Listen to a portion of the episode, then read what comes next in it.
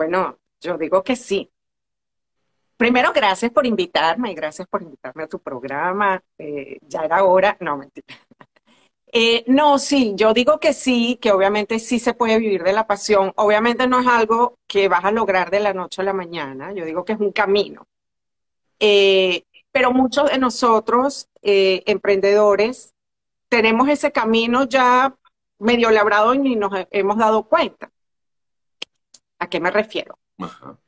Muchos, cuando, cuando yo digo que puedes vivir de tu pasión, es que puedes vivir de ese hobby, de eso que harías sin que te pagaran. Por ejemplo, en mi caso, eh, yo siempre trabajé, soy comunicadora social y trabajé en el área editorial, pero todos esos momentos libres que tenía los utilizaba o mi terapia es, era en ese momento cocinar y sobre todo hornear que para mí era terapéutico, era mi, mi momento de paz, de relax, de, hacer cosas creativas, eh, pero era algo como muy íntimo.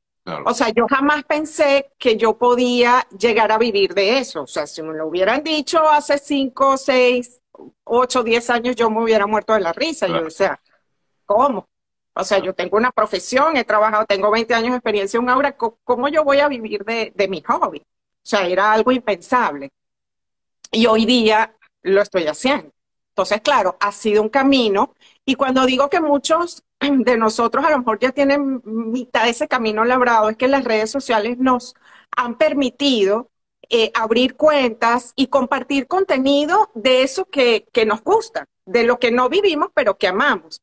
Y sin darnos cuenta, vamos creando una comunidad y vas creando confianza en esa comunidad y esa comunidad te sigue. Y por ejemplo, en mi caso, sigue tus recetas y las haces. Entonces, claro, eh, a partir de ahí comienza un proceso y ha habido gente maravillosa, además, por lo menos en mi camino, em, que, me ha, que me ha ayudado y que me ha llevado de la mano, de cómo llegar a que ese hobby puedas monetizarlo y llegar a vivir de eso y construir un negocio alrededor de eso.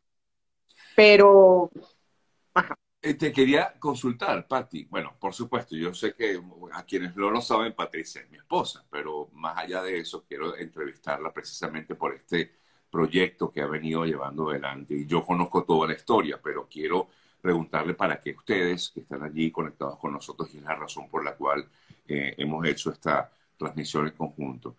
Eh, digamos que cuando uno dice, bueno, yo quisiera efectivamente hacer eso que tú hiciste, ¿no? Vivir de mi pasión o de lo que me apasiona. Yo quisiera dedicarme de lleno a esto y conectarme directamente de esta forma.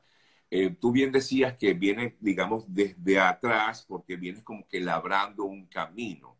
¿En qué momento tú dices, bueno, ahora me dedico a esto y no sigo haciendo mi trabajo habitual? Por ejemplo, en tu caso, que venías del área de mercadeo, eh, sé eh, pues estuviste tocando puertas, buscando otras opciones para seguir laborando en lo que ya tú conocías y en cambio en un momento dijiste, bueno, no, yo me voy a dedicar a esto. ¿Cuándo fue ese momento? No digamos en tiempo, pero sí en el instante en, tu en que tu cabeza te dijo, no, esto es, este es el camino que debo seguir.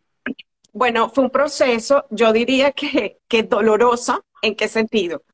Cuando nosotros emigramos, eh, yo me vine con un proyecto bueno, la familia, nos vinimos con un proyecto en el que había estado trabajando cinco años. Como dije, siempre trabajé en el área editorial y em, yo producía revistas para dos aerolíneas. Ese fue el proyecto como familia con el que nos vinimos. Resulta que no pasado un mes de haber llegado a este país, una de las aerolíneas quebró y la otra quebró al mes siguiente. O sea que a los dos meses de haber llegado, todo ese proyecto en el que había estado trabajando por más de cinco años, que era hermoso y que amaba, se derrumbó. Pero así, aterrizaje de emergencia. Sí. Entonces, claro, cuando te encuentras en esos momentos de tanta incertidumbre, acabas de, de, emigrar, no tienes plan B, porque ese era y se te derrumbó. O sea, los planes de uno son unos, pero los de Dios son otros. Y hoy día le doy gracias a Dios por eso. Fue doloroso en su momento, no lo entendí, pero hoy día le doy gracias a Dios que eso ocurrió. Porque claro, como dije, la cocina y hornear es mi terapia y entonces en ese momento de tanta incertidumbre y ansiedad, pues obviamente me metí en la cocina a, bajar esos niveles de, de, ansiedad y en ese momento dije, oye, voy a retomar mi blog. Eh, yo había tenido un blog en el 2014, voy a retomar mi blog, pero esta vez quiero darle un giro porque además en todo ese proceso migratorio eh, había estado el tema de la mesa, cómo nos había ayudado como familia a conectar y yo quiero aportar un valor además de las recetas. Para mí las recetas son la excusa realmente el fin último es sentar a tu familia a la mesa que tiene unos beneficios maravillosos. Deberíamos hacer otra entrevista de eso en, ese, en otro momento. Pero en fin, este, de ahí nace Juntos Sabe Mejor y empiezo a trabajar. Eh, y alguien, una amiga maravillosa que va, es la entrevistada siguiente, que sigue después de mí, me llama y me dice, oye, estoy viendo lo que estás haciendo y tú no has pensado cómo monetizar eso. Y yo, monetizar, pero sí, sí, sí. ¿cómo voy a monetizar eso? O sea, ese es mi hobby, eh, yo lo hago por, o sea, no, no entiendo.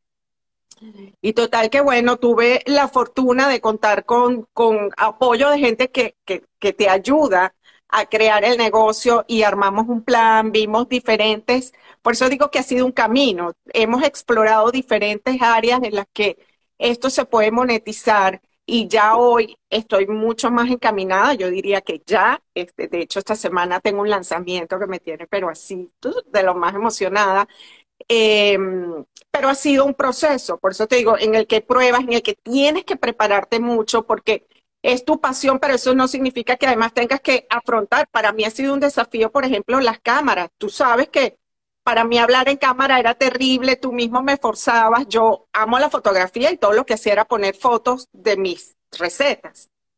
Eh, pero nunca salía en público. De hecho, la primera vez que yo me grabé, me acuerdo que estaba en Coco y dije, ay, voy a hacer un video de los productos que me gustan en Coco. Y tuve ese video tres semanas en mi teléfono y yo decía, porque muchas veces el mayor obstáculo somos nosotros mismos. Y yo decía, pero qué gafa, ¿quién le va a interesar lo que a mí me gusta comprar en Costco. No, no. Total que un día me, amanecí así como valiente y dije, lo voy a subir. Lo subí y empecé a recibir comentarios positivos y yo dije, oye, como que puede ser.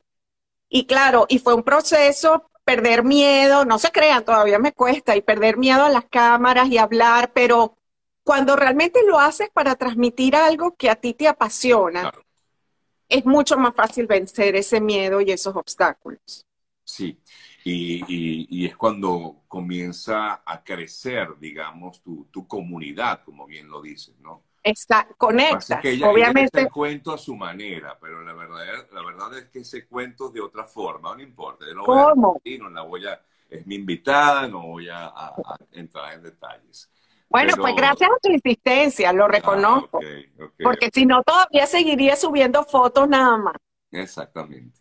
Eso forma parte justamente de lo que queremos también eh, ayudar a otros, ¿no? A que, porque te quiero preguntar esto, que alguien dice, ajá, Pati, muy bien, bellísimo todo, espectacular todo, pero yo también quisiera aprender a monetizar con mi talento y con mi pasión. ¿Cómo lo puedo hacer? Es la pregunta que te hacen por aquí.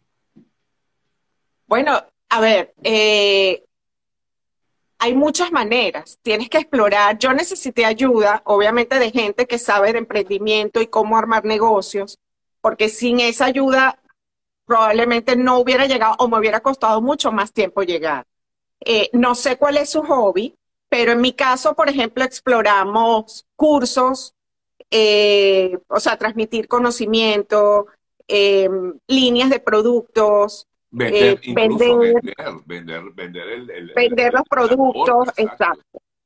Entonces, bueno, han, sido muchas las experiencias y al final te vas decantando, porque lo que sí es importante es el nicho. O sea, a mí me ha costado llegar, llegar, llegar y ahorita ya estoy canalizada, ya yo sé cuál es mi nicho, a qué quiero llegar y sobre todo yo diría que lo más importante y lo que me llena como de, pasión y me da fuerza esos días que a lo mejor no estás tan motivada, porque esto no es que todo el día uno está, sí, vamos, no, no, eso no es así.